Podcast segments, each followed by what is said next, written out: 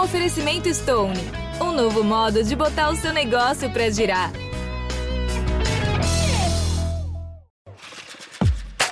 Oi, eu sou o João Vicente. Eu sou o Emicida. E eu sou o Chico Bosco. E aí, minha gente, eu sou o Fábio Porchat e esse é o Papo de Segunda. E olha se não é o Papo de Segunda começando e hoje com uma formação inédita, meu Brasil. De um lado, os meus papolindos, os meus homens de segunda, João Vicente e Francisco Bosco. Muito bem-vindo mais uma Sim, me vez. aplaudir, que É, loucura. Ele se, se próprio aplaudiu, que maravilha. É assim que eu fico, Fabião. É me isso. aplaudindo, porque se você não se aplaude, ninguém vai te aplaudir nunca. É isso, se não é você- próprio, se- babaca. Mas o outro lado, as nossas companheiras de casa, que me deixam envergonhado de tanta competência. Quase numa saia justa que eu fico aqui, eu diria. Gabi Amarantos e Astrid Fontinelli. Olha que maravilha, que honra! Finalmente, gente inteligente. Ah, Papo de vieram, O vieram. prazer é nosso. Esse crossover tá sensacional. girar a saia. Vamos girar essa saia, vamos rodar bonita. Ó, eu, Astrid, primeiro queria só, antes de começar, dizer que é um, Ah. é um prazer. e- Não, é verdade, é um prazer e uma honra. Você é uma pessoa que sempre me inspirou muito como apresentador. Você é um apresentador incrível, então eu tô muito feliz de você estar aqui no nosso programa. Obrigada, Fábio. Eu, eu- a recíproca é verdadeira. A gente trabalhou algumas vezes juntos e sempre foi tão bom, né? Mas eu adoro vocês. A gente, Eu sou Ah. audiência de vocês e vocês sabem disso. É, eu fico tweetando, ela manda Eu mensagens, dou mó moral. Astrid. Ela, pra Eu mim, não é mensagem. engraçado. Mas, é... É, que você prefere. Deixa pra lá. Eu sou audiência de Astrid desde Barraco MTV. Eita, era Você ela. prefere a Mônica, Eu que eu prefiro- bem sei. Eu prefiro É uma da sua perto. altura, né? É, eu prefiro vocês perto de mim. Eu prefiro a Gabi que participou comigo de roubadas nunca antes imaginadas, Tipo, né, Gabi? Fizemos Nossa, medidas certas juntos. fala, a gente sofrendo naquela porra daquele medida certa. Mas hoje estamos aqui na medida ideal, que somos nós quatro aqui, bonitinhos. Tá cheio de ganchinho Eu hoje, tô né? com é ganchinho, né? Tá cheio de oh, meu ganchinho. Deus do céu! Mas olha só aqui, você sabe, quero saber você de casa, se você sabe o que significa efeito zoom. É o nome que se dá ao aumento de cirurgias plásticas causado porque a gente passou tempo demais se assistindo em câmeras durante a pandemia, nas reuniões de trabalho, festinhas virtuais e afins. E aí muita gente começou a notar defeitos, entre as muitas aspas, entre as muitas aspas, e a querer corrigir o efeito zoom. Aí, aí o negócio ficou uma, uma coisa meio estranha. Quando é que a cirurgia plástica é libertadora? Deixa mais feliz. E quando serve para aprisionar a gente a padrões de beleza? Vem com o papo justo na hashtag Papo de Segunda no GNT. Ô Astrid, o efeito zoom te pegou de alguma forma? Você passou a se olhar mais do que você se olhava? Olhar, olhei bastante.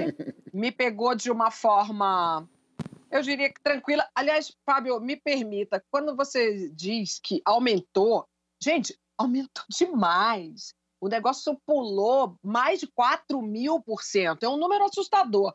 Então, não dá para acreditar só é, numa insatisfação real, porque, de fato, cirurgias plásticas são libertadoras mas eu acredito também que vem muito numa onda, entendeu? É, momentânea. A gente não é o que a gente vê nessa lente aqui, né? A gente nem é o que a gente vê no espelho, que fará nessa lente, isso falando tecnicamente, né? Mas me pegou no sentido. de- Bom, não me pegou, né, Fábio? É o meu cabelo branco, amor. Mas tá ótimo É, tá assim. lindo o cabelo É, branco. Eu só né? ia dizer. É, eu- é, É. ficou lindo, ficou é, moderno, ficou chique. Eu adorei o cabelo branco. Então, o que me pegou foi que, assim, eu acho que não dava para estar sem uma maquiagem, sem um batom, de qualquer jeito, né? Então, me pegou de leve. Reconheço a necessidade de muitas pessoas, mas também sinto um exagero enorme, uma banalização de cirurgias plásticas. Total. Gabi, você teve uma overdose de você mesma? Você se adorou se ver tanto assim? E você percebeu alguma coisa Ah, eu que você sou- não tinha percebido em você? Ah, eu sou uma pessoa que tem muita autoestima, né, gente? Então eu adoro ficar me olhando sim. Mas eu fico pensando nessa parada da cirurgia plástica, eu fico pensando, já pensou se vier uma moda de que o nariz legal, por exemplo, que as, as cirurgias no nariz, as harmonizações faciais são as grandes campeãs. Imagina se vier uma moda que agora o nariz legal é um nariz redondinho, assim, nariz mais bolinha, tipo o meu.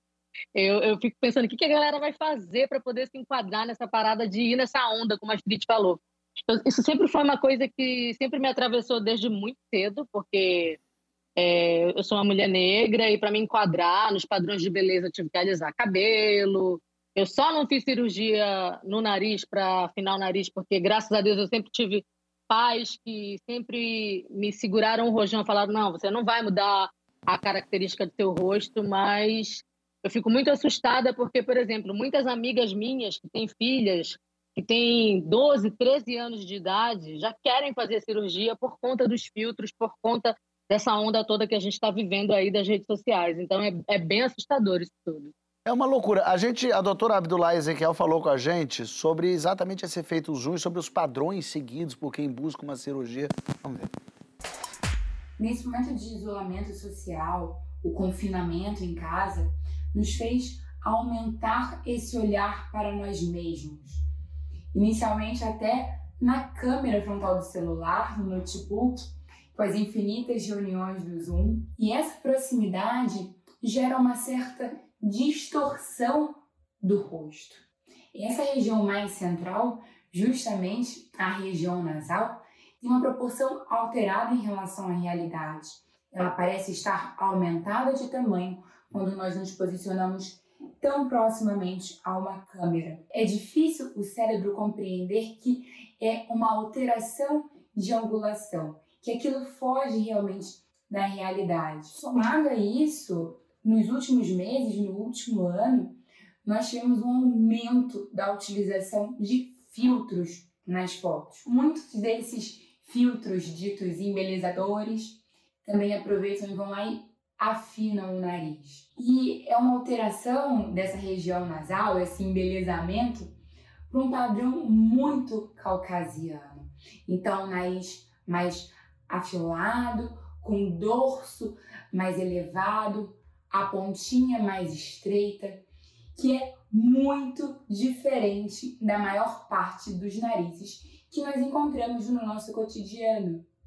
Muito diferente, por exemplo, de um nariz como o meu, um nariz negroide. Então são várias demandas o tempo todo nos mostrando defeitos e mostrando formas que nós poderíamos, pelo menos em teoria, melhorar. Algo que me fascina na cirurgia plástica é a possibilidade dela ser libertadora. Mas eu sei também que é muito possível que ela nos aprisione. Ela nos aprisiona principalmente quando nós pensamos em seguir padrões, repetir uma fórmula mágica. Então agora o que está mais em alta são lábios carnudos, mas o nariz tem que ser fininho. O peito natural, mas tem que ser um volume moderado. O bacana é entender que isso deve ser individualizado. Eu posso então estar tá já um pouquinho dentro dessa vibe da modinha, tendo um lábio carnudo e meu nariz ser largo. E ele funciona com a minha identidade, com o meu cabelo crespo, com a minha etnia. Pensar então que ela nos liberta quando nós entendermos que é fundamental que nós tentemos ser a melhor versão de nós mesmos. Olha aí. Gostei. Boa. Gostei, Gostei. também. É, foi Boa. a fundo total. E, e tocou no fato daquilo que a Gabi também estava dizendo, né, Gabi?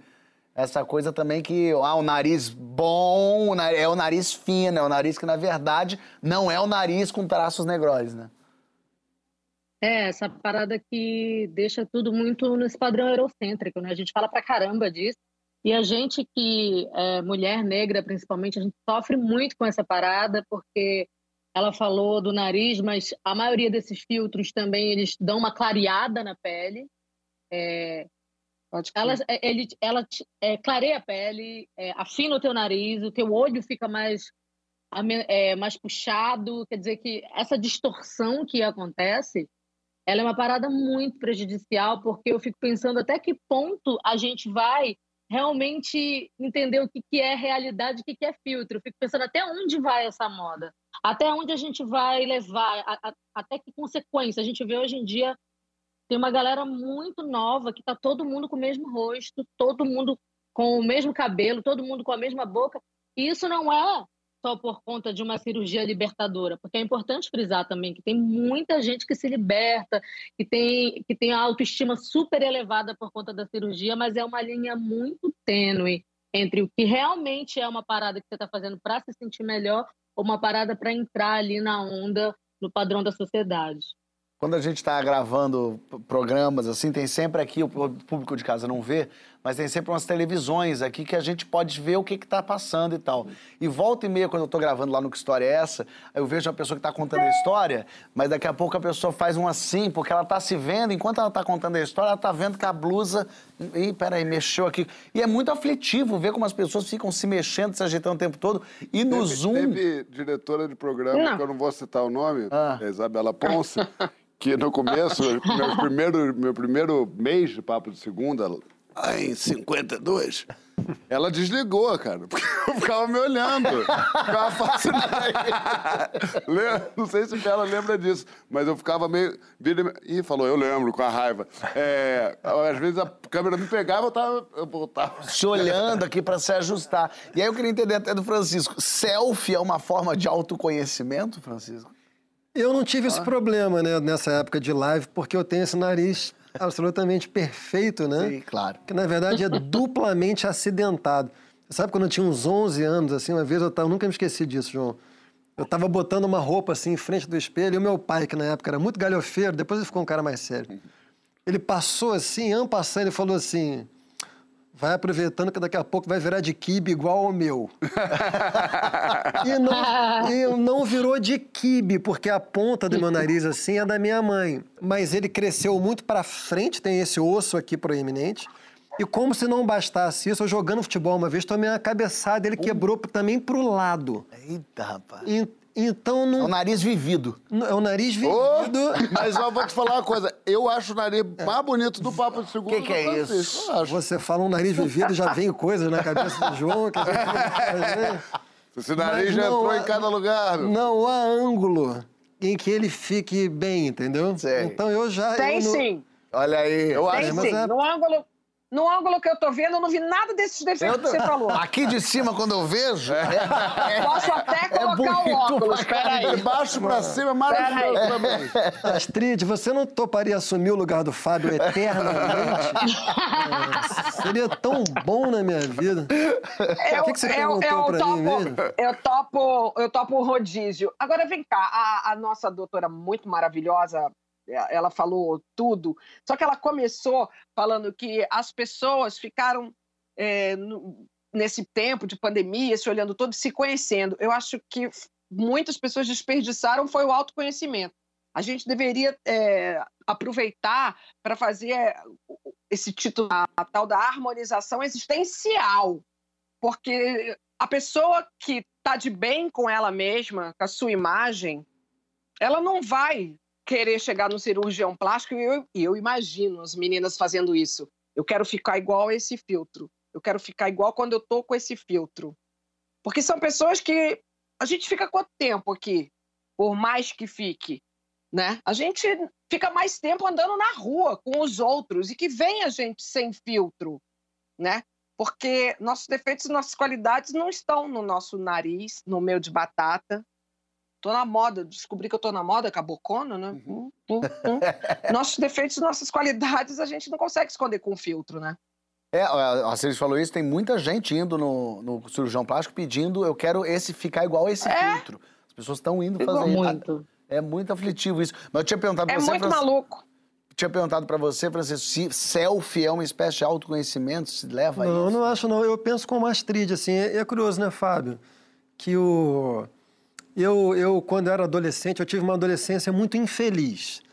E eu não me achava bonito de forma alguma. E por mais que da adolescência à vida adulta os traços mudem um pouco, né? A adolescência é uma fase difícil também do ponto de vista... Estético. Estético, né?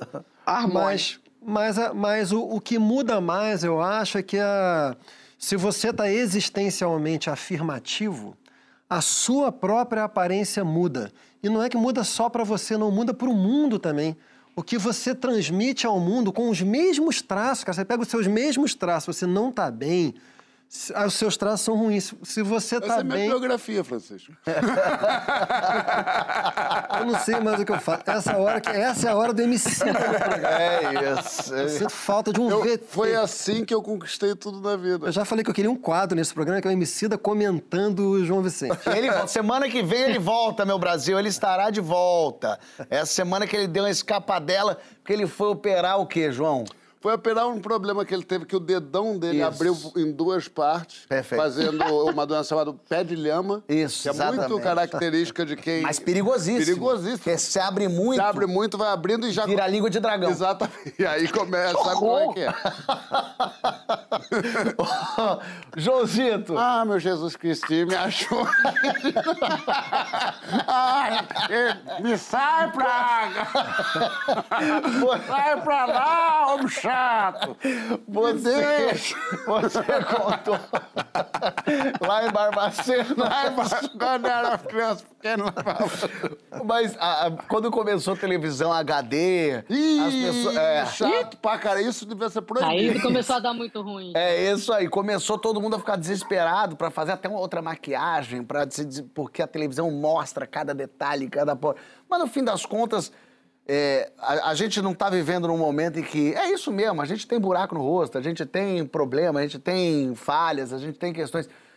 Não é isso que a gente tinha que assumir mais do que fingir que a gente é um filtro Eu acho, que, eu- eu- é, eu acho que sim que não também. Eu acho que a pessoa tem direito a, defe- a- a defender ali seu, seu, seu pequeno quinhão de beleza que quer te defender. Eu não vejo problema também na maquiagem. Não acho que tá- todos temos que ser quem somos. Não, a gente pode botar um charme na nossa vida. O problema é você ser escravo dessa, Total. dessa, dessa coisa, dessa, dita- dessa ditadura que a Gabi falou, de que bonito é o nariz fino, o cabelo é liso e tal e tal. Só reconhecer beleza nesses. E viver para Viver isso. pra é uma isso. vida servil. A gente não tava, eu- é muito louco, a gente não estava acostumado, acostumado não, preparado para conviver com a nossa cara.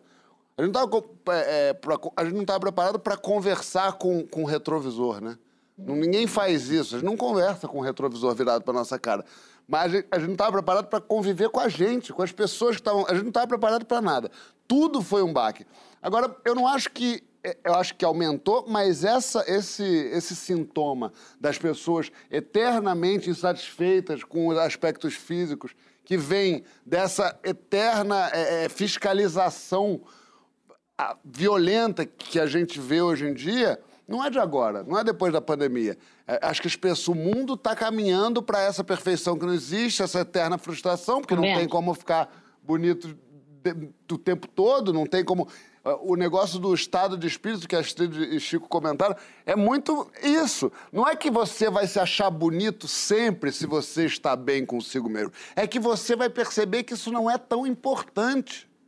Então, acho que esse é o, o, o divisorzinho.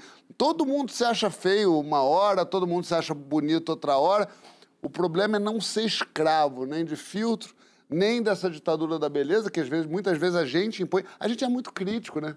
A gente não tá... Imagina eu me olhando é, durante oito horas no computador. Você não imagina o que eu posso perceber nessa minha própria cara. Essa é Eu uma po- frase maravilhosa. Eu jamais me olharia oito horas durante o computador. Imagina eu me olhando Não, mas é porque eu sou muito crítico. Eu, Não, eu, é eu que- sou muito cruel. Comigo, então, eu sou muito cruel. Então, assim, eu tive que aprender também a, a balancear e falar, ué, tá bem, ó, tá com 40 anos, filho, tá? A, a vida... Mas muita gente passou por essa situação de ficar horas e horas e horas nas reuniões do Zoom. A gente é de um outro É. mercado, né? Mas muitas pessoas passaram por isso. Eu só fico pensando no número, um aumento de mais de 4 mil por cento de cirurgias. Tem médico bom para tudo isso? As pessoas estão também entregando, e aí daqui a pouco a gente vê no Fantástico, né? É, cada boca de porco é a cabeleireira que também aproveita e, põe botox. É, dentista que harmoniza. por tudo isso, che- aí chegando nesse ponto final, a gente tem que ter muito cuidado, porque isso daqui é- é a nossa melhor morada, né? Não é, perfeita, mas é a melhor que temos e é a que viemos nessa geração. Dá, dessa encarnação, dá para dar uma arrumadinha? Dá, dá para dar uma arrumadinha, mas com cautela, com prudência e lembrando que eu sou essa, né? Não, não dá para ter o nariz E nem buscando da bons Gabi, profi- Nem Fala, da Gabi. Gisele Bündchen. Fala, Gabi. Não, e buscando bons profissionais, isso que a Astrid falou é muito importante ah. também, porque o barato sai caro, né? É. Tem muita gente Caríssimo. que tem sonho, que, que economiza durante muito tempo para fazer uma parada e, e vai se sentir melhor, acho super válido, mas tem cuidado, pesquisa também, busca sempre outras opiniões, vai em outros, outros profissionais e procura pessoas que realmente façam aquilo que você quer, porque é isso, tem uma galera que está fazendo coisa que não, que não é para fazer e que não tem nem autorização para fazer, e você vai aí no, no, no, afã da moda e acaba ficando pior do que era antes. Então, isso também é uma parada que tem que ficar muito ligado. É, desconfio de propostas muito tentadoras, né? Preços Tem um povo que vem me oferecendo parceria no inbox da rede social. ah, vem aqui fazendo não sei o que, uma parceria, não sei o que, eu corro desse Você sabia que acontece isso comigo mundo... também, Gabi? E aí eu pergunto, o que, que você mudaria Acontece, João? Eu pergunto, eu falo, mas o que, que você mudaria? O que, que você acha que eu tenho que fazer? Mudar o quê? Porque Nossa, povo... eu, eu pergunto mesmo, porque eu acho meio até um pouco é, é, é grosseiro você oferecer. Totalmente invasivo. Não, não, não. Ele fala assim: opa, não, não, tudo não. bem, vem aqui na minha clínica, te dou aqui um tratamento de graça, não sei o quê. Agora, eu tenho uma é. coisa assim, você sabe que eu sou muito religioso, né, Fábio? Sei. Então, e, mas uma coisa que eu vou falar sem piada é o seguinte: eu acho que é quase impossível você melhorar o trabalho que a natureza fez. Eu acho que tem uma harmonia ali dentro da beleza é, padrão ou da feiura padrão ou de qualquer coisa há uma harmonia ali. Eu vou te passar umas 10 fotos, você vai ver. eu acho que há uma harmonia. eu, por exemplo, eu sou todo. Eu, por exemplo, tô todo errado. Tenho o olho muito pequeno, tenho a boca muito grande, não sei o quê. Eu acho que funciona ah, mas porque... é pra te comer, lobo mal. ah, eu, eu, não sou padrão, entendeu, gente? Eu, eu luto contra isso.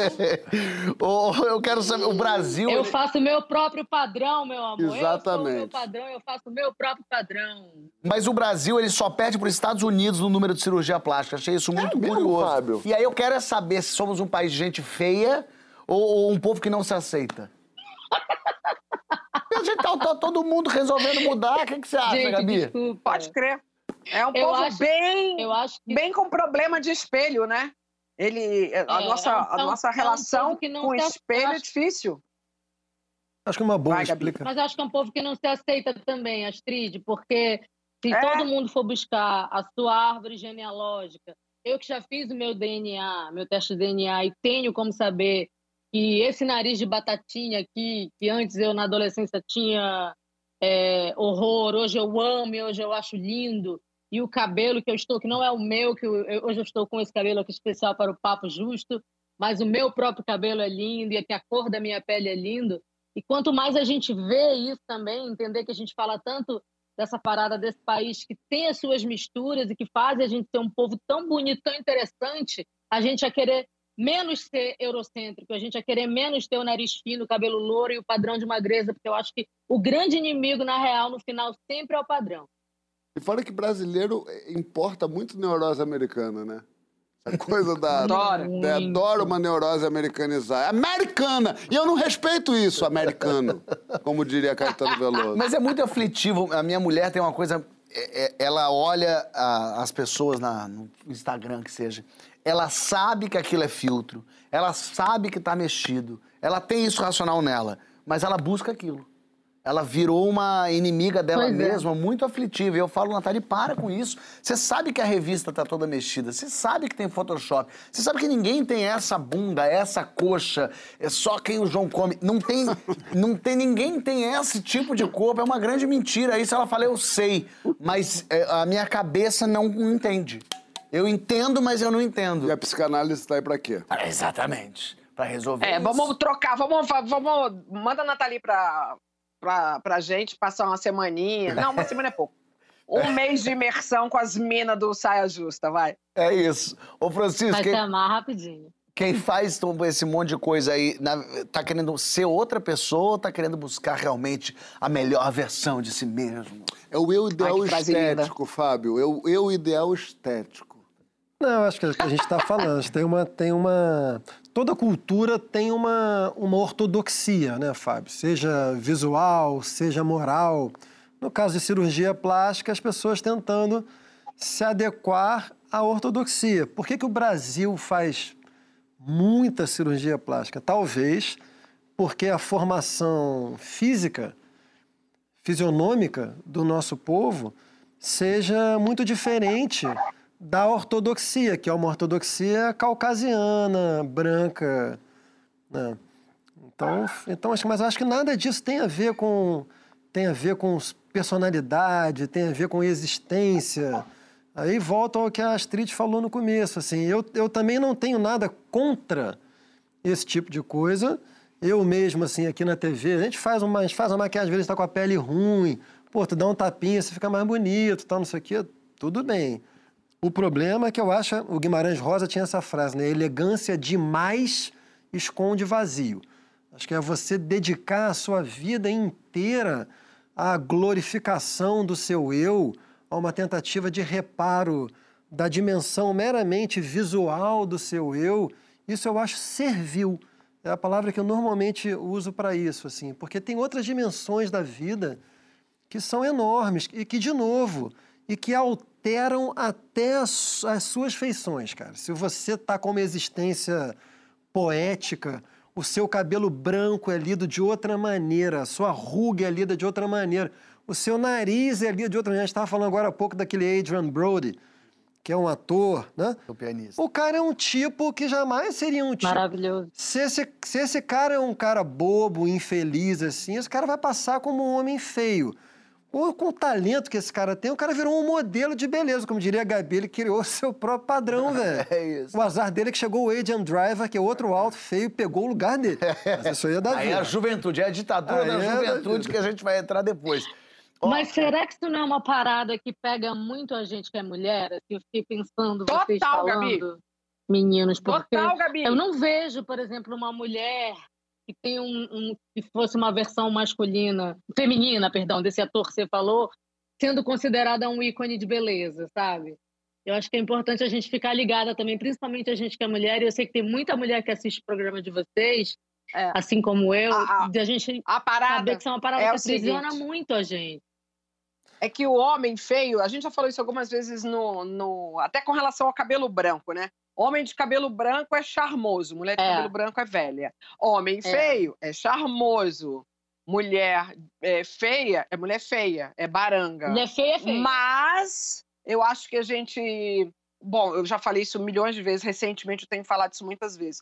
A gente está vivendo um momento histórico de muitas mudanças. A gente acabou de ver é, as passarelas do São Paulo Fashion Week, um novo tipo de padrão, de padrões, na verdade.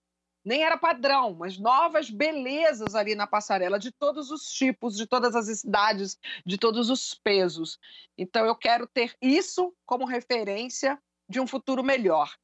Né? Então, estamos com 4 mil, nos olhamos, cirurgias, rino, só rinoplastia, né? Esse número absurdo, exorbitante, demanda reprimida, mas eu acho que a gente, ao mesmo tempo, está caminhando para, para novos padrões de beleza aparecerem.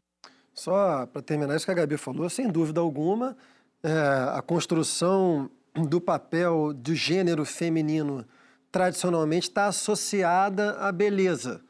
Isso por razões de instrumentalização masculina, beleza, sexo, é, reprodução. Então, para a mulher, o buraco é mais embaixo para romper com isso. Mas, de novo, a gente não, é, o- dessas últimas décadas, sobretudo, avançou-se muito nesse campo. E pegando essa última coisa que a Astrid falou, eu não sei, eu, talvez a gente esteja diante de alguma coisa sem precedente na história humana, que é o projeto, não sei se ele chegará a acontecer, que é o projeto de uma cultura não normativa. Assim, porque cultura significa norma. Não há cultura humana que não imponha um conjunto de regras de todas as ordens, eh, morais, comportamentais, sexuais, fisionômicas. E eu acho que a gente tem hoje um projeto de tentar construir uma cultura não normativa. Se isso vai conseguir ser feito, são outros 500. Mas existe esse projeto. Aguardem as cenas do- dos próximos capítulos, porque na volta a gente discute como seriam as cidades se fossem projetadas por e para as mulheres. Qual a primeira mudança que você, mulher, faria no espaço urbano para se sentir mais segura? Rasga o verbo na hashtag Papo de Segunda no GNT que nós já volta.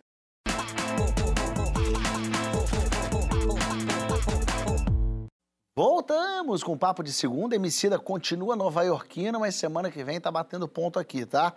Mas hoje a gente tem duas mulheres ocupando as cadeiras do Papo de Segunda. Esse programa só de homens aqui. Astrid Fontinelli e Gabi Amarantos estão presentes. Mas você já parou para pensar no espaço que as mulheres ocupam nas cidades? Você se sente segura andando pela cidade, Astrid? Evidentemente que não, literalmente, sabe aquela frasezinha? Nem, a, nem no Brasil, nem na China. Passando pelo Egito, onde tive nas últimas férias possíveis, os caras me sugeriram a não sair à noite sozinha com o Gabriel. É, Para você ter noção. Então, insegurança não é privilégio do Rio, São Paulo ou de grandes capitais. As ruas parece que nunca foram um território, desde sua criação, nunca foram um território para a mulher. Ele sempre foi um território muito hostil é, para a gente, por conta de iluminação, por conta de muro, enfim, a gente vai conversar sobre isso. Agora, para você ter noção, vamos buscar um pouquinho de história, história do Brasil. Só 20% das ruas no nosso país tem nomes de mulheres. Você acredita isso? E eu fui tentar assim, ah, deixa eu ver aqui em São Paulo. É, não consegui nominar 10. É surreal, né, Fábio? É verdade, eu nunca tinha pensado nisso. Falta de iluminação, ruas com fachadas cegas, pouco transporte público. Como é possível transformar a cidade para que ela seja um ambiente compartilhado por homens e mulheres? Vem junto na hashtag Papo de Segunda no GNT. E eu já quero saber da Gabi qual seria a sua primeira medida para uma cidade mais inclusiva com as mulheres, Gabi.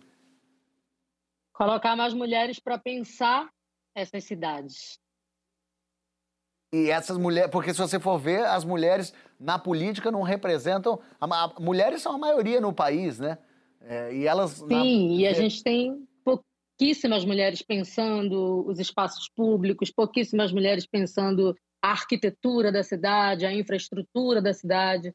Então, acho que é super importante a gente ter, a gente tem falado muito sobre isso, a gente Claro, também tem que celebrar que nas últimas eleições a gente já teve alguns avanços, mas tem também cargos dentro dos governos que precisam ser ocupados por mulheres.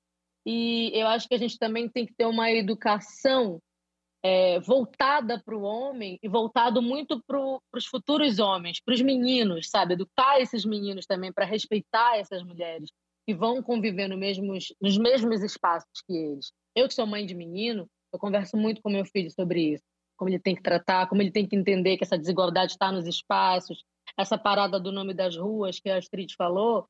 Caramba, se a gente for olhar tantas mulheres importantes da nossa história que a gente tem, que a gente podia ter em nome de rua, de praça, em monumentos que a gente não tem. Tudo isso reflete para que a gente consiga pensar num espaço mais inclusivo para nós, mulheres. Perfeito. Astrid, quando. Só, só um, uma, um parênteses de um dado interessante também, sei lá, não vou falar precisamente, mas é algo da, da ordem dos 400 monumentos que tem em São Paulo, seis são mulheres reais. Uau! É verdade. Olha só. É, e acho que, sei lá, 12 são mulheres, mas são mulheres nuas, representando, né, Afrodite, é, enfim, é, representações de deuses e tal, mas Seis são mulheres. E duas a mesma mulher. Quer dizer, é uma coisa, é muito. É muito... Eu nunca tinha me dado conta disso. É engraçado também como a gente fala e isso. E não é pessoa... por falta de mulher, tá, gente? A gente tem. Não, eu, tenho um trabalho que eu coleciono história de mulheres admiráveis. E é sem fim esse trabalho, é sem fim. São muitas mulheres Falta de que mulher foram apagadas na história. Né, Astrid? Mas você sabe que quando a gente teve uma mulher na prefeitura aqui de São Paulo, uma das coisas mais importantes que ela fez foi na iluminação. Iluminação não tem por onde. A gente tem que ter cidades mais iluminadas. Logo no inicinho do programa, isso daí sou eu que sou muito ninja, eu percebi. Chico, quando estava falando sobre esse assunto, ele estava passando numa rua, que certamente é na Zona Sul, que era puro muro. Puro muro. A gente tem que ter ruas mais acolhedoras. A gente tem que ter menos becos, e mais ruas pavimentadas e tudo que vai disso, e mais transporte público. Com mais ônibus, possivelmente a gente ia deixar de ser encoxada com tanta facilidade, não é?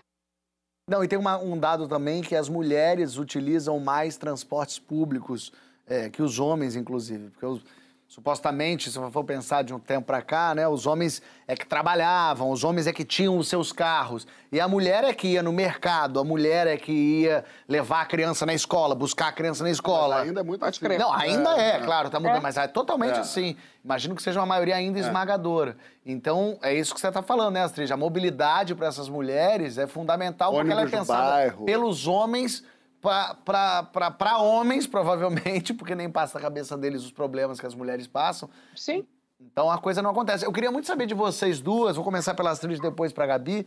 Quando foi que você se deu conta, Astrid, que a rua não foi feita para você? Que você, por exemplo, tinha medo de andar na rua, mas não era um medo que todo mundo tinha. Era um medo que só as mulheres tinham. Você lembra disso, não? Claro que eu lembro, apesar da minha idade avançada, é uma coisa que não sai da minha cabeça. Primeiro porque tem a história de não anda com uma roupa tão curta, e eu estudava em escola de freira, e o barato era dar a volta na saia para a saia ficar mais curta.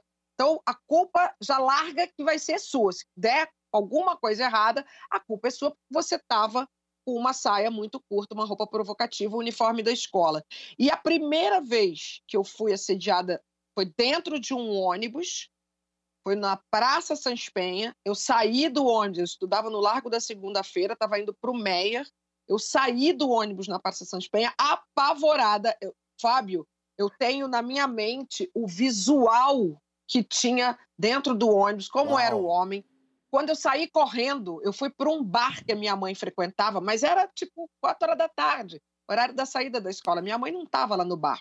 Mas eu fui pedir socorro lá e não tive coragem de pedir socorro.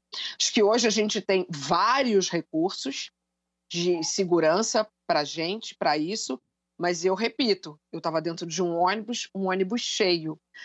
Há 299 anos, né? Eu tenho 60, isso aconteceu, eu tinha 13 anos, 12 para 13 e a história continua se repetindo. Tem alguma coisa errada aí e a gente precisa contar com bons aliados. Quando você fala da 99, a 99 não está se preocupando só com a minha questão de passageira, mas da motorista também. Eu sabe, quando você dá um, ai, mais um aliado. Que bom, vamos nessa então. Tô junto com vocês. Gabi, você, você se lembra quando você percebeu? Nossa, muito claramente, porque é isso que a Astrid falou. A gente fica com a imagem muito forte e também foi num transporte público, só que era uma coisa que se repetia, porque também indo para a escola, o sujeito vinha, se encostava, encostava um membro em mim, e eu tão assustada, eu não conseguia esboçar nenhuma reação, e isso se repetia, isso se repetia, até que um dia eu falei para o meu pai, pai, é, será que você pode ir mais cedo para o trabalho para me levar para a escola? Ele, tá bom, filha. E meu pai começou a me acompanhar. Eu não contei para ele o que tinha acontecido, mas ele entendeu que eu estava passando por, uma, por, alguma situação. E aí, quando meu pai começou a me levar para a escola, o sujeito percebeu e se afastou. Mas até eu entender que aquilo era uma coisa que eu estava sendo a vítima, porque eu ficava imaginando que tinha alguma coisa errada comigo que, que eu tinha feito para provocar aquilo? Por que, que ele estava fazendo aquilo? É, é uma parada muito assustadora. Assim, só de lembrar essas histórias, é por isso que é, essa iniciativa é super importante. E eu fico muito mais confortável, eu uso muito é, aplicativo, eu gosto muito de me locomover. Eu não tenho carro próprio aqui em São Paulo, eu gosto muito de usar o serviço. E aí, quando tem uma mulher que, que, que vem me buscar usando esse serviço onde eu posso optar por uma mulher, eu fico muito mais confortável. Assim. Não é uma coisa. A gente tenta não fazer uma parada para não ficar sexista, assim, ah, porque é mulher, só que é mulher. Mas é porque eu fico muito mais confortável se eu estou sendo transportada por uma mulher. Se tem uma mulher junto comigo, que eu sei que eu não vou passar por essa situação. Francisco. Somos duas, viu, Gabi? Ah. Somos duas. Eu agora tô com a... O Gabriel tá na idade de começar o rolê os rolês, né? No primeiro momento eu estava curtindo ser mãe turista, mas agora nada. É tipo, e, e vou, tô procurando o aplicativo que tenha a mulher, porque é numa mulher que eu vou confiar eu também, atrás do meu filho. Francisco, você que tem duas filhas, conge, hum. irmã, enfim, você imagino eu que não deva sentir, se sentir tranquilo com elas andando por aí. Como é que é esse tipo de, de conversa? Até, por exemplo, sua filha, quantos anos tem?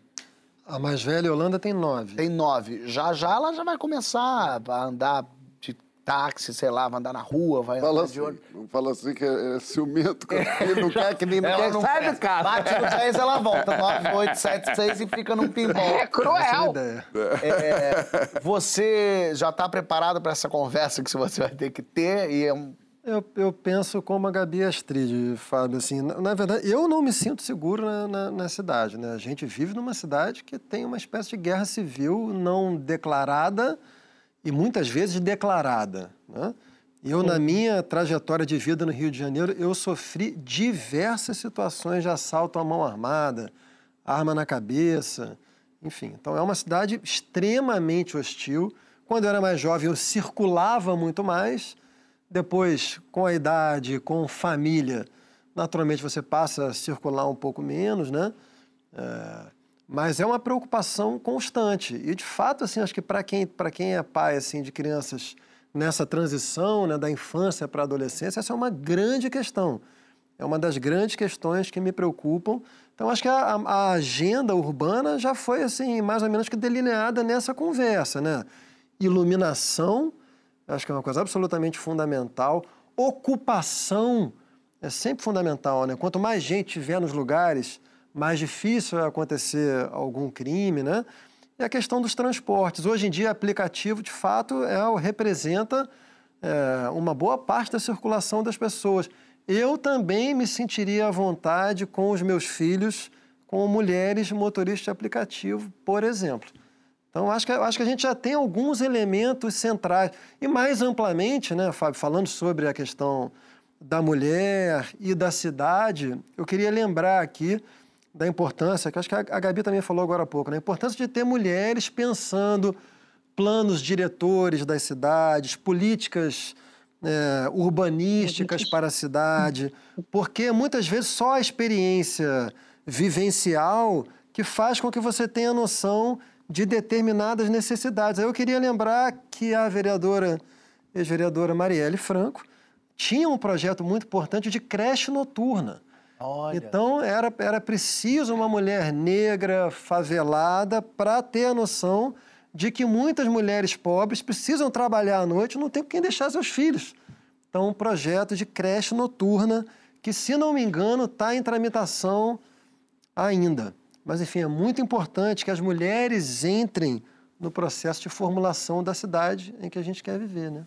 Joãozito, isso era uma coisa que tinha passado já pela sua cabeça? A gente falou das, dos nomes de rua, das estátuas. Isso é uma coisa que me surgiu agora. Até, até mesmo o dado de 23% das câmaras de vereadores no Brasil não tem mulheres. É uma coisa que parece que a gente precisa que isso seja gritado o tempo inteiro para a gente tentar ter que mudar isso, né? É, no meu, no meu caso, assim, diferente do Francisco, é, eu sei da, de onde a gente vive, é, eu sei que existe uma guerra civil autorizada. É, né? a, gente, a gente, no Rio de Janeiro, por exemplo, a gente passa por situações impensáveis. Assim, no final da situação, às vezes a gente está na linha vermelha e, de repente, tem um arrastão com um tiroteio, você pula para outro lado. Você pensa, meu Deus, eu vivi isso agora, nesse momento, na minha cidade onde eu moro. Mas, homem branco privilegiado que sou, nunca tive medo de, de exatamente de, de me de andar e de me locomover. E essa questão de que a, a, as ruas não foram pensadas para as mulheres, eu fui pensar pela primeira vez dois anos atrás, quando a gente fez uma pauta aqui que falava sobre, sobre arquitetura, arquitetura hostil. exatamente. Ano passado, esse ano, acho. Não lembro, mas, mas é, é isso. Joyce Bert. É. Porque por mais que a pessoa seja muito bem intencionada, e por isso tá, falo de novo sobre a ocupação, né? Na, você trouxe um dado aqui da, da, da 23% das, das câmaras do Brasil não tem mulher, ou seja, por mais que você tenha uma boa intenção, você esteja olhando para a questão, seja ela qual for, a sua vivência né, sua, pauta a sua agenda, pauta o que você vai fazer, projeto de lei que você vai apresentar, política pública que você vai tentar tramitar. É, é, não tem outra saída senão a representatividade é, se, se, fazer presente. Astrid, tem um dado aqui interessante. Bom, aquele ditado antigo e velho do mulher no volante, perigo constante. Só que só 6% ah. dos acidentes de trânsito no estado de São Paulo envolveram mulheres na direção em 2020. Além disso, só 35% das CNHs válidas no país são de mulheres. Onde é que mora o verdadeiro perigo aí, Astrid? O verdadeiro perigo mora dos homens que escrevem esse tipo de, até de reportagem, que divulgam esse tipo de número, porque o número que eu presto atenção há muitos anos é que seguros de carro é mais barato para mulher do que para homem, porque mulher é mais cuidadosa, mulher dirige Sim. com mais atenção, mulher não ultrapassa os seus limites, mulher tem que voltar para casa, a grande maioria, porque tem um filho. Eu até, com o Gabriel, passei a, a me cuidar mais ainda no volante, mas muito mais. Então, esqueçam isso. Isso é balela. Eu vejo é muito homem prego dirigindo hoje em dia. Mas não quero que isso seja uma pauta é, sexista. É. É, é apenas só quero dizer que claro. para com essa palhaçada. Não acreditem nesse tipo de papo, porque mulher é muito mais cuidadosa na direção do que o homem. Sinistros de carro, né, acidentes de carro, é, ocorrem muito menos com mulheres do que com os homens. Tá bom, meu bem, pra eu você. Sou, eu vou até ajudar a usar o, o espaço para homenagear minha mãe, que é uma grande pilota. Dona Gilda? Grande, me ensinou a dirigir. Cara, minha mãe dirige demais, cara, incrível. Eu ela, também sou. Ela é muito eu pilota, cara. Eu parte também sou. É segura e bum, bum. Ela é muito A minha conja também. Minha conja tem um GPS implantado no cérebro, é impressionante. Eu também tenho. Qualquer lugar. Aqui, aqui, em casa quem dirige sou eu, meu marido não dirige. Olha aí. Fala, não, amor, vai você, dirige você. Eu Minha já, mãe, na eu época... já não sei caminho nenhum. É, eu erro rua no meu bairro, João. Eu, eu, também. Eu, se falar assim, vai ali na Dias Ferreira, eu sei onde é, mas eu, mais ou menos. Nome que eu chego. É, é, Vagamente. É, o, o, o, agora, Tô falando que o homem é distraído. É, viajando com o Gregório, que, que é Bom. chamado de... O Gregório é um pombo.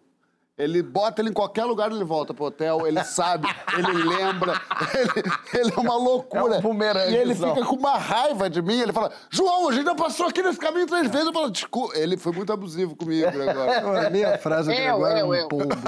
é um pombo. Onde você botar ele, ele volta. Minha mãe, na época, pré-GPS, pré pré-aplicativo. É época do Guaraná de rolha. A época do guia. Onde é que é a rua? Em São Paulo era impossível andar. As pessoas tinham o guia no porta-luva, minha mãe é sabia tudo. Ela sabia de cor andar Eu. em São Paulo inteira. E era uma loucura, porque São Paulo é gigantesca. E, e, e, minha mãe sabia onde entrava, saía. Porque São Paulo tem uma coisa curiosa que é a rua, né? Quando você vira à direita, não necessariamente você virou à direita. É. Talvez você tenha virado à esquerda. Você virou à direita, quando você viu, você sai do outro lado. Você, cara, como é que eu vim parar aqui? Porque São Paulo é assim, você pegou por debaixo e saiu pra direita. E minha mãe sabia todos os caminhos. Eu me lembro muito disso. Até um dia que minha mãe ia pegar o carro para ir pro Rio e choveu. E aí, daqui a pouco, não tinha celular, cadê a notícia da minha mãe? Não chega, não chega, não chega. Aí dá, sei lá, oito horas depois, minha mãe volta, chega em casa em São Paulo de novo. Toda encharcada, a marginal alagou. Minha mãe ficou em cima do chevette dela, boiando. junto com a população de São Paulo que tava ali. Ninguém, o chevette acabou inteiro. Minha mãe voltou nadando pelas ruas e tal. Uma loucura. Horror. É uma loucura, né? Esse é Brasil. Então, né? a, não só boa motorista, como boa nadadora. É, é, medalha de ouro. Olha aqui, a gente já volta para falar dos limites do perdão. Numa relação, o que, que você considera absolutamente imperdoável? Você sabe Manda bem. lá. João, já te você falei pra gente não falar é de coisa nossa aqui. O pessoal vai falar na hashtag Papo de GT. Por favor, vamos pro, pro intervalo que o João tá aqui é, complicando minha vida.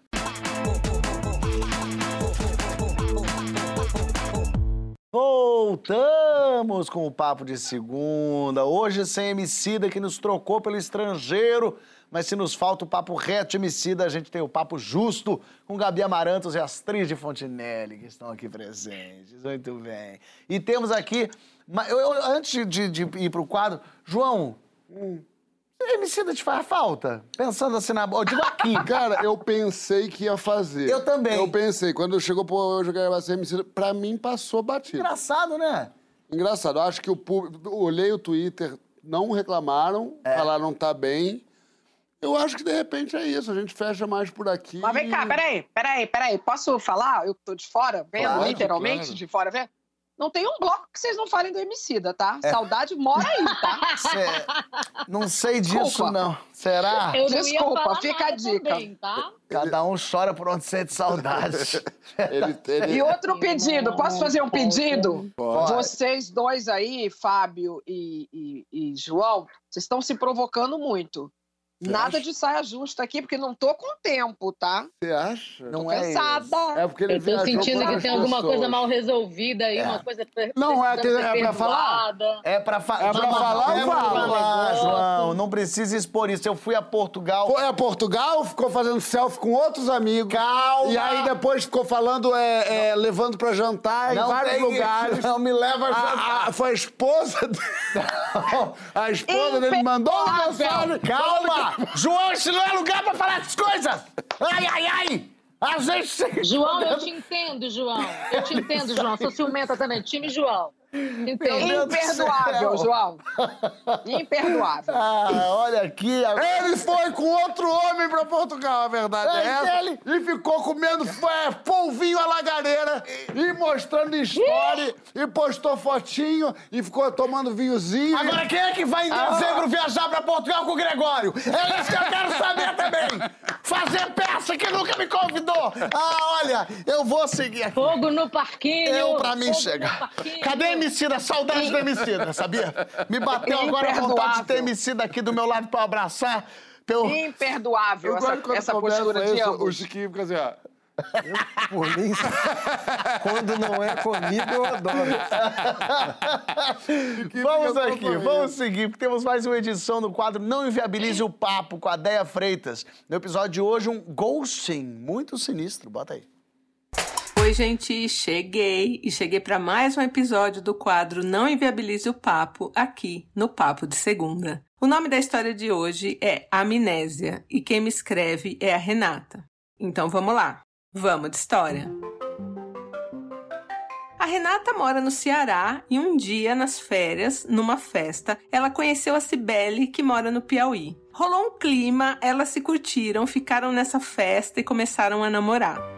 Acontece que as férias acabaram, a Cibele teve que voltar para o Piauí e elas combinaram de continuar namorando à distância, se encontrando pessoalmente pelo menos um final de semana por mês.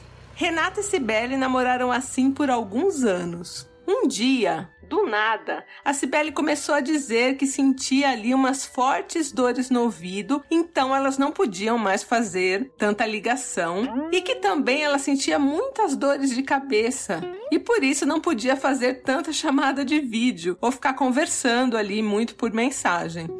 A Renata ficou muito preocupada e ficou pressionando ali a namorada para que ela fizesse uns exames, e isso tudo a Renata à distância. Cibele foi lá, fez os exames e descobriu um tumor no cérebro. Renata ficou arrasada e foi acompanhando à distância o tratamento do seu amor. Até que um dia, Cibele resolveu terminar tudo porque queria passar esse processo sozinha. Então ela falou para Renata: "Olha, eu quero me cuidar e depois talvez a gente pode voltar". A Renata aceitou e seguiu a vida. Mais um tempo se passou e um belo dia a Cibele retorna no chat querendo saber quem era aquela moça com quem ela tinha trocado tantas mensagens. Cibele, após a cirurgia, tinha perdido totalmente a memória. As duas ficaram uns bons meses nesse esquema da Renata lembrando as coisas para Cibele, tudo isso ainda à distância. A Renata encontrou uma vizinha lá do Piauí, da cidade da Cibele, uma vizinha da Cibele, e comentou, né, sobre tudo que tinha acontecido, né, com a sua amada, sobre o tumor e sobre a amnésia. E na hora a vizinha disse que era tudo mentira que a Cibele tinha inventado tudo aquilo porque não sabia como contar para Renata que ela tinha arrumado uma outra namorada e já estava morando com essa outra. Meninos, eu queria saber de vocês, por que algumas pessoas preferem inventar uma doença grave do que lidar aí com as consequências dos seus BOs? E outra, dá para perdoar uma situação dessas e seguir aí a vida de boa? A história completa da Renata você ouve no podcast do Papo de Segunda. Olha que Gente, loucura. Sibeli é um monstro. Essa história é mais louca. Eu acho que é mentira da vizinha, Gente. sabia? Eu acho que é a vizinha que mentiu, porque não é possível a pessoa ser assim. Mas você vê, mas e o pior é que a história completa a gente ainda vai ver no Vai ver. Ainda tem mais. ainda tem mais coisa. Que loucura. Francisco, essa pergunta dela eu queria que você respondesse. Por que, que a pessoa, para não resolver um probleminha, termina com ela, inventa um câncer? Bom, tem gente que mata a outra para não ter que separar. Eu tô tão estarrecido quanto vocês, porque não faz sentido nem do ponto de vista lógico, É. né? A pessoa trocou uma simples frase do tipo: Olha, sinto muito, a gente, o que a gente viveu foi maravilhoso, mas eu não, agora eu não, não tô preparado para uma relação. Bastava. Ela trocou. Ela achou que isso era mais emocionalmente desgastante do que inventar um tumor, uma amnésia, sustentar isso, Maravilha. lidar com os impactos Eu não entendi emocionais. Sibeli voltar. Porque, ó, resolveu o problema, ó. Tô, tô com tumor, não quero mais falar. Resolveu. Por que, que voltou? Ah, sentiu saudade, sentiu vontade. Pro- Foi A história largada. completa provavelmente. você vai ouvir no podcast. É isso. Ô, Que Astrid, aí Que a plot ficou twist insistindo. Mas, Astrid, dá Não, pra a perdoar? Renata- Dá pra perdoar, Astrid? Claro que não, pelo amor de Deus, caminho de luz para essa Cibele, que eu acho que o universo tem guardado alguma coisa muito ruim para Cibele. Porque esse negócio de ficar brincando com doença, não, imperdoável. Agora, Renata também estava meio trabalhada no auto-engano, não estava, não? Oh, com certeza. Ai, muito, Ô, gente. Renata. A pessoa já começa a Renata! mandar essas é. mensagens, não sei o quê. acharam? Eu achei Renata Porra, ótima. Renata. Achou tão convincente, né? Porra, a pessoa falou que tem um câncer, gente. Ela falando, me Eu, deixa. eu- eu meu. fiquei magoada também, gente. Eu fiquei chocada. Também tô... mexida, O Gabi. que, que a Renata poderia fazer? Falar Gente, mentira? tô muito chocada. Eu tô A assim, Renata- perdendo toda a minha fé na humanidade. Ó, eu vou botar mais uma pessoa na roda, tá bom? Eu Ih, a botei o. Gabriel para tá. ouvir. Não, Gabriel, vírgula, 13 anos, meu filho. Ele ouviu isso comigo. E é interessantíssimo ouvir, porque a gente vai. Ih, quando começa a falar, ih, não tô ouvindo, ih, tô com dor de cabeça, a gente fala, ih, Sibeli tá fritando Renata.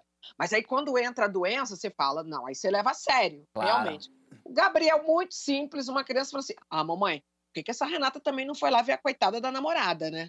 Olha aí. E vamos combinar Olha que aí. quem tem dinheiro para gastar com tanto telefonema, com tanto impulso, com tanto, com tanto dado de internet, dá para parcelar uma passagem, afinal de contas era uma coisa muito grave, né? Mas, gente, vocês estão botando pau na Renata. Gente, coitada é da Renata, tinhosa, ainda bem gente. fez você acha que. Sibeli ia deixar?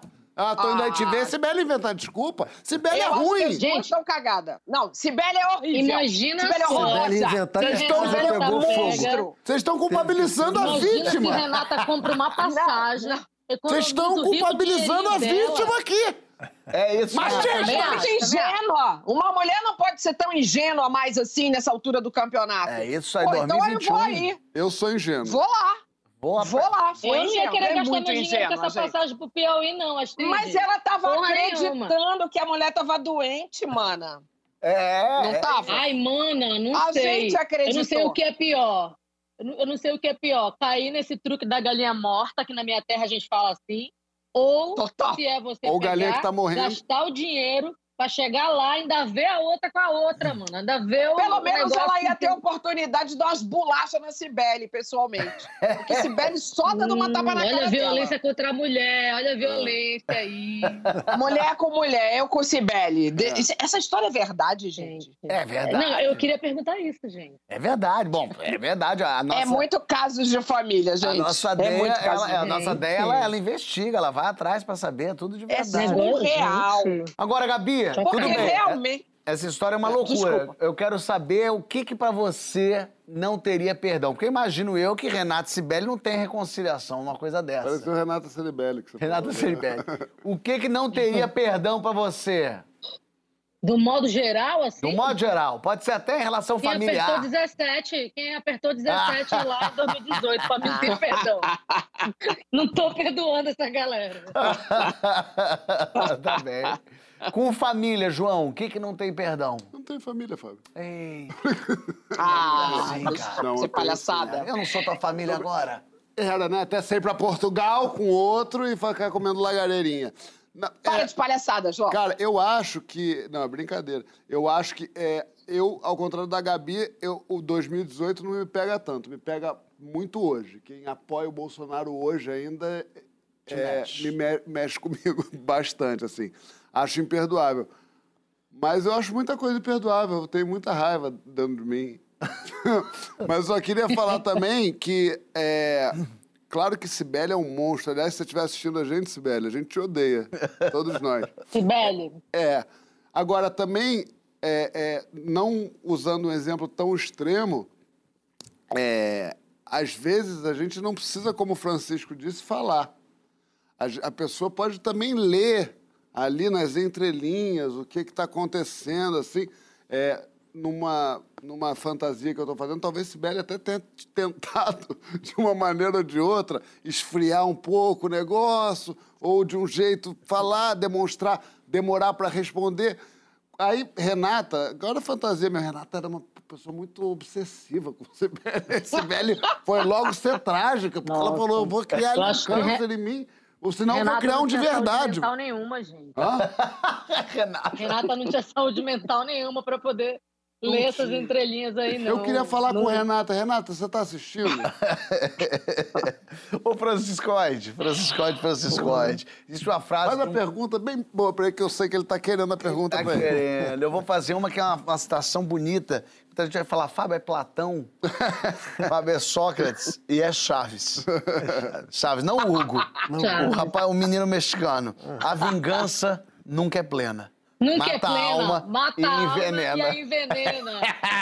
Sabe muito bem. Vem cá, a vingança também tem seu valor, não tem, tem não, Francisco? Claro eu vou tem. perdoar, não. Eu prefiro me vingar porque vai, vai lavar mais minha alma. Será? Eu ah, acho que é um banho de gato. Eu não sou bom vingador, João. Não, é. Não sou mesmo. Porque eu acho que tem um problema de foco. É... Acho que quando você sofre uma ofensa, quem está machucado é você, né? Então, acho que o seu, o seu objeto de, de elaboração, de dedicação, deve ser você. Em geral, essas coisas que a, gente, que a gente fica pensando muito no outro, elas são muito imaginárias, assim, e na verdade, assim, você tentando focar no outro, você está produzindo maus efeitos em você. Quando, na verdade, é você quem deve ser o objeto da sua elaboração, né? Então, Tem eu... uma frase que diz isso, né? É, ter Querer se vingar é tomar um. Querer tomar tem uma um frase, veneno para matar o outro. É, é, é, verdade, assim. E tem outros clichês bons é. também. Assim, nenhuma vingança é melhor do que você se afirmar. Chegar lindo do... no evento. Na Isso, brota no bailão, brota no bailão bem. A principal coisa do em relação ao perdão, Fábio, é que eu acho que o, o perdão ele é sempre um auto-perdão. Ah, Na verdade, assim. É, quando a gente perdoa alguém, a primeira pessoa que nós estamos perdoando somos nós mesmos, né? Porque quando a gente está ressentido com alguém, de novo, é, quem está mal somos nós. Quando a gente sofre uma ofensa, tudo bem, se o ofensor tiver algum caráter, se não for um perverso, um psicopata, o ofensor também vai se sentir mal, né? É, portanto, o seu perdão também vai beneficiá-lo. Mas o principal beneficiado do perdão é aquele que perdoa. Você uhum. deixa de, de ficar remoendo uma ofensa eternamente.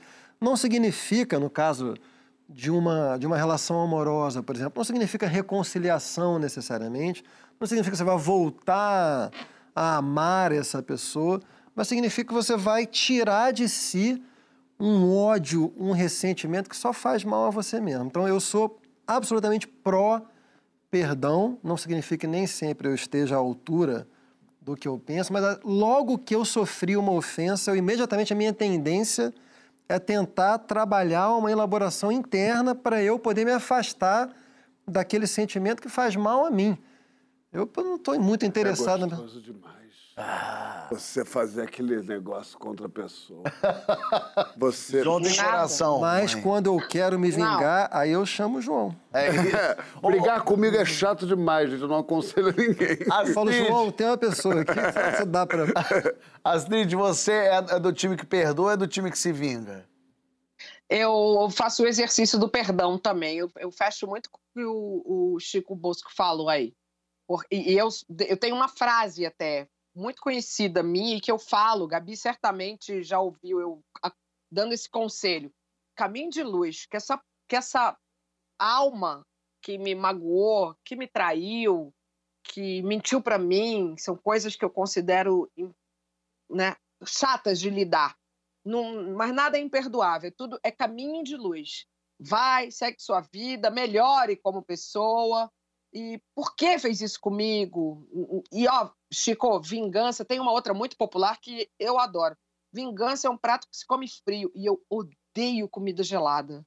Então eu não posso perder meu tempo, mais um minuto do meu tempo, com essa pessoa que me fez mal, porque a vingança exige elaboração. Então, se eu consigo tirar, jogar ela na, na, no porão lá da memória, eu, eu vivo, eu vou viver melhor. Eu, eu, tento trabalhar isso em mim. É o meu maior exercício. Agora, eu tenho, na, na categoria 2018, 17, parará, eu tenho uma pessoa que eu agora não vou perdoar. Uma amiga pessoal, uma pessoa que frequentava a minha casa e que não quis tomar vacina. Quem é? Uma, uma, amiga minha pessoal que não quis tomar Depois vacina. Depois tu me conta? Falou, ah, conto. Ah, Astrid não vota. Manda no grupo. Não, não é. Não é nossa amiga. Ah, não? Não é amiga desse grupo aqui em comum. É outra pessoa. É, eu falei, não, se você... vem cá, você tomou vacina? Você vai querer vir aqui? Mas você tomou vacina? Aí ela, não, não tomei, nem vou tomar. Mas eu entendo que você não queira que eu vá, então não sou eu que, eu que não quero, é, é o planeta, é uma pessoa até budista e que não entende o todo que a gente está vivendo, o todo que a gente está entrelaçado. Então, em meu nome e em nome do todo, eu coloco essa pessoa na caixinha do imperdoável. Isso é imperdoável para mim hoje em dia. Boa. Não mexe só comigo, né? Claro, é com todo mundo, comunidade. Gabi, tem gente que tem peso 2 na hora de perdoar? quando pessoas mais próximas, pessoas que você mais ama, essa pessoa é mais difícil de perdoar quando erra com você ou é mais fácil justamente porque é quem você mais ama? Oh, para mim é mais fácil. Para mim é mais fácil. Eu acho que eu acabo sendo até um pouco mais crítica, mais cri-cri com, com quem está perto de mim, sabe? Eu não sou muito de passar pano mesmo. Assim. Se a pessoa tá, fez alguma parada que não foi legal, e se ela é próxima, eu com certeza vou chegar, vou dar o papo. Inclusive, acho que uma forma de vingança que eu tenho, pensando, realizei isso aqui agora, é fazer música, porque eu vou. A pessoa fez alguma coisa ruim para mim, eu vou lá, escrevo uma música e ninguém sabe que é para essa pessoa, mas eu contei, eu peguei essa história e transformei numa música e eu acho que isso é uma vingança gostosa, porque a gente acaba expondo de uma certa forma, sem saber quem é, não estou fazendo mal para ninguém, ainda estou fazendo muita gente perceber, caramba, também posso ter passado por essa situação, não tinha me ligado. Então eu vou, pego, pego a malfeitura e transformo em canção. Sabe que a Judite vingança é uma vingança criativa minha. isso. É, a Judite vingança é uma vingança minha. Judite aconteceu de verdade na minha vida e aí eu fiquei tão furioso com o que estava como que tava acontecendo que eu falei, como é que eu posso oh. me vingar? E aí eu falei, eu vou me vingar criativamente. Criei Judite, que virou. As pessoas me chamam de Judite na rua. Ah, Judite, olha lá, Judite. Virou um quadro, assim, muito emblemático de um ódio, de uma raiva minha pessoal. Pois é. Com uma pessoa, que era uma atendente específica de uma certa é, companhia telefônica. Será que ela sabe que que é, ah, deve ela, ser. ela? É Arlene o nome dela. Ah, acho que não era Judite. Ah, Arlene. Agora foi direto pra Arlene. Não, é, mas nem sei lá onde tá a Arlene, mas deve ter umas 20 Arlene aí. É ela. ela mas eu achei que Arlene não era um nome bom, porque parecia Marlene, Arlene, Marlene. Eu achei Judite mais engraçado de falar Judite, Judite. Quando fala assim, então eu achei. Mas eu nem botei, agora eu tô falando aqui Arlene o nome dela. Mas muita gente perdoa, Joãozinho, uhum. porque fala assim: ele vai mudar. Ela vai mudar. Ela fez isso uma vez, mas ela não faz duas vezes, não. É. Na quinta vez eu, eu perdoo. A sexta que pra mim aqui não vai. Na décima oitava não passa. Pô, teve até um, alguém que falou isso sobre traição. Não vou citar o nome pra não expor a pessoa que disse que perdoou 16 traições, mas a 17 ela não vai perdoar de jeito nenhum. É porque 17 atualmente é um número cabalístico. É. Esse número aí tá. Mas qual é a sua pergunta? Eu sei que foi essa pessoa. A minha pergunta é o quanto você. O quanto é se enganar, acreditar que as pessoas podem mudar e que aquela pessoa vai mudar? Eu acho que fundamentalmente, essencialmente, ninguém muda. Eu acho que. Ih, eu acho. Eu acho que tem questões ali de caráter, de análise de, de situação, que você vê, essa pessoa teve tempo para parar, para analisar, para ver como fazer. E ela escolheu isso. Isso é uma coisa. Outra coisa é quando, por exemplo, uma pessoa te fala uma palavra é, que te agride, mas você consegue se colocar no lugar dela e naquele momento ela estava sendo machucada por você ou se sentindo insegura. É... Acho que se botar no, no lugar do outro é uma grande ferramenta para não haver a raiva e, portanto, haver o perdão, entendeu? Porque quando você entende o caminho que a pessoa percorreu para fazer a merda em questão, tudo facilita. Isso é a minha maneira de perdoar, é muito por aí. Mas tem gente que eu vejo que a pessoa é aquilo. E não tem como você perdoar a pessoa por ser quem é. Ela não quer, não precisa do seu perdão. Talvez ela queira, ela não precisa, porque ela está simplesmente agindo, atuando. Ao contrário, ela precisa, mas não quer, né? É, ou, ou isso. Mas o que eu acho assim, a gente. A gente tem uma coisa meio narcísica de achar que a gente é capaz de mudar o outro, principalmente quem a gente gosta. E eu acho difícil, assim. Poucas vezes. Eu já vi animais sendo controlados, mas ainda assim continuando sendo animais. Eu também concordo, mas ainda assim eu acho muito importante, eu sou totalmente favorável a pedido de desculpas. Mesmo em pessoas que são reincidentes crônicos. O mero fato de a pessoa reconhecer é que tem um. O ideal é você reconhecer que você feriu um padrão de conduta que você considera correto e tentar se empenhar na transformação desse padrão. Quando são coisas assim mais superficiais, eu acho que a gente consegue, né? O problema é que a maioria. Mas desculpa, não é? Hã? Se eu te machuquei, desculpa, que é aquela desculpa não, meio calhorda, sabe? Tu quer me irritar. tu quer me irritar. Aquela desculpa que tem uma galera que. Tu quer me irritar, Fábio? Me chama de tímido e me fala. E fala desculpa qualquer coisa. desculpa qualquer coisa é um troço que me tira, eu paro na hora. Eu falo assim, você, você dá conta que tem uma contradição em termos nessa frase? Se você está se desculpando, é porque supostamente você sabe por que você se desculpou. Se você você não sabe que você você não tem que estar se desculpando, filho. Então se resolve. Agora, é uma delícia ser casado com é. É, é insuportável. Mas eu sou muito a favor, assim, de o reconhecimento. Você dizer ao outro. E, te, e tem todo um tempo do reconhecimento, acho que tem um tom do reconhecimento, assim, não vale um pedido de desculpas que você sente que a pessoa está só querendo liberar, tá fugir da briga, não quer discutir. Ah, des desculpa. Ah, tá bom, desculpa. Ah, ah. Hum, não.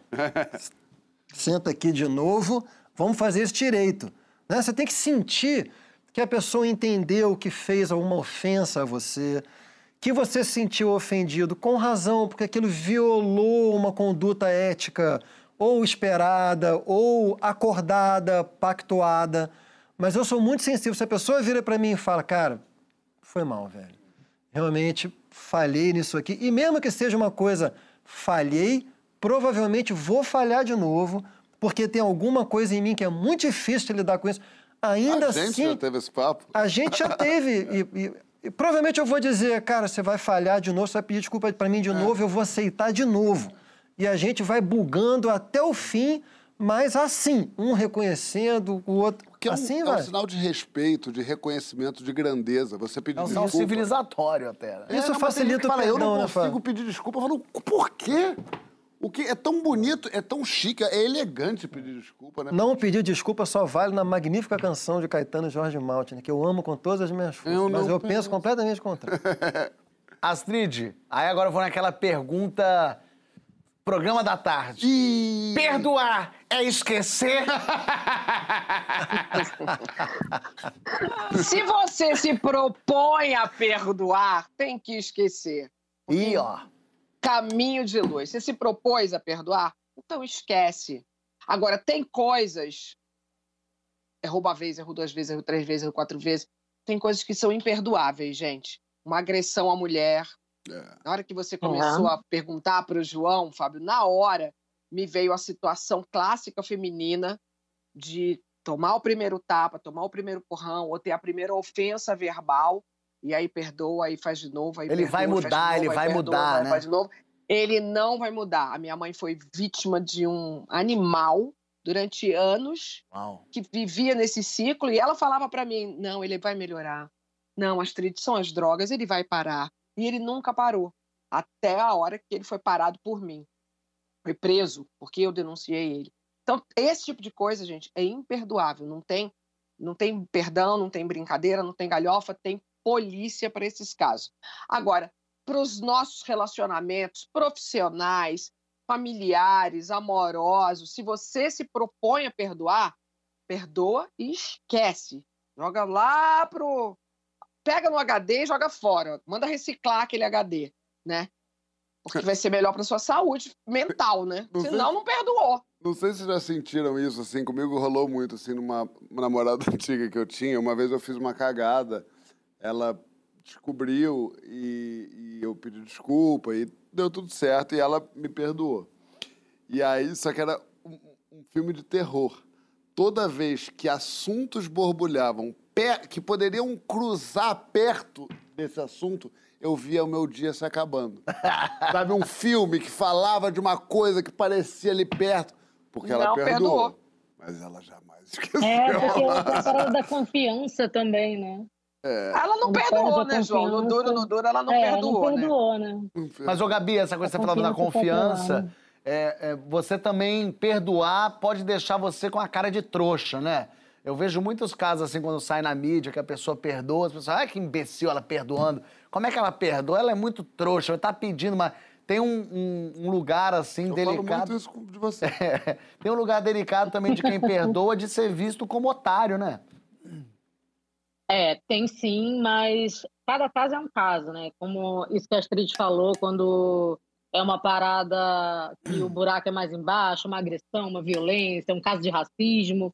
Cada caso é um As caso. Polícia. Mas eu acho que essa parada de papel de trouxa tá muito ligado quando é relacionamento amoroso e traição, né? Acho que tá muito ligado a isso. E principalmente mulher fica mais nesse lugar de papel de trouxa.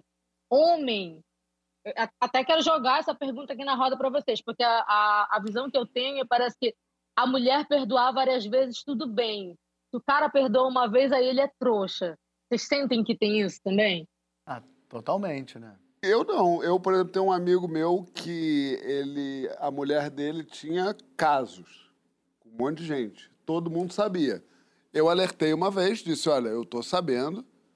Ele mostrou muito claramente com sinais que não queria ouvir. Eu comecei a introduzir o assunto. E eu achei chiquérrimo ele.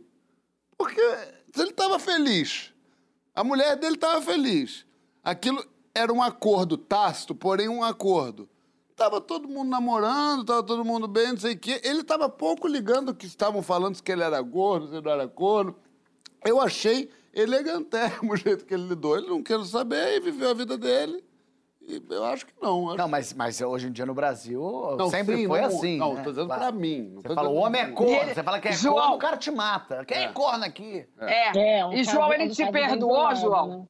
Por Porque conta... se bobear, ainda sobraria pra você, né? É, né, é, é eu amizade. Não, eu não cheguei a, a, pronunciar ela está te traindo. Eu falei, vocês têm um acordo, porque eu não sei o quê. As pessoas falam, aí ele mudou de assunto. Eu falei, ok, mudou de assunto, tá mudado de assunto. Segue errado. É. Segue o barco. É isso, como Segue eu Segue o barco. Exatamente. Mas errei, não devia, nem hoje em dia jamais é. falaria. A gente... Eu tenho várias isso... coisas, por exemplo, que eu poderia falar aqui de gente que está aqui que eu jamais falaria. Você sabe que a gente, quando fez esse programa hoje, a gente não avisou o Emicida. Como assim? Ele está sabendo no ar que a gente está traindo ele com, com a Astrid. Com a mas, ele, mas ele continua esse ano, o ano Ele que vem? falou que vai perdoar a gente, ele falou que perdoa todos nós, chegou a informação pra mim aqui, e que semana que vem ele vai estar aqui. Não vai, vai? Falou que vai. Ele nunca tá. Falou que vai pessoalmente. Eu tô achando já que é o feitiço de Áquila. Quando ele tá, eu não tô, quando ele não tá, eu tô gente não vai se encontrar jamais. E eu digo tudo isso porque chegamos ao fim, Não diga uma coisa dessa nem de brincadeira. Astrid, ah, que maravilha. Você vê. Vamos tá continuar? cedo ainda, ah, dá mais uma, uma rodada. Eu, eu, Vamos seguir, então. Eu tenho uma pergunta para Astrid, Astrid e para Gabi. O que, que vocês acham que é de diferente entre um programa e outro, de dinâmica? Ah, interessante. Do papo pro saia. É, Fala Astrid primeiro, depois a Gabi. É. Não, não, você sabe que eu achei interessante o intervalo do programa, e eu falei isso com vocês. Porque no nosso intervalo, É, eu continuo focada em ler o próximo bloco, entender qual vai ser a jogada ali. A, a, a, gente troca muita dica uma com outra. Você percebeu que a Gabi me chamou de manhinha? É, a Pete fala que eu sou o guia de São Paulo, a gente troca muito conhecimento entre a gente. E vocês ficaram falando de futebol. Clichê maior não tem. Eu falei, não, tô acreditando que isso aconteceu. E eu pensando que eram tão intelectuais e tal. E... Não, mas a gente fala Fiquei coisas, com, com coisas inveja profundas, de vocês. Fiquei com inveja de vocês, viu? Porque eu gosto. Gabi, a dinâmica de lá é diferente daqui, é? É diferente, sim. É diferente. Eu acho que a gente podia se zoar mais, sabe? Eu acho que vocês se zoam muito, eu acho isso muito legal. Eu tenho muito respeito pela Astrid. Assim, a Astrid, para mim, é uma mãe, então eu não consigo zoar a Astrid.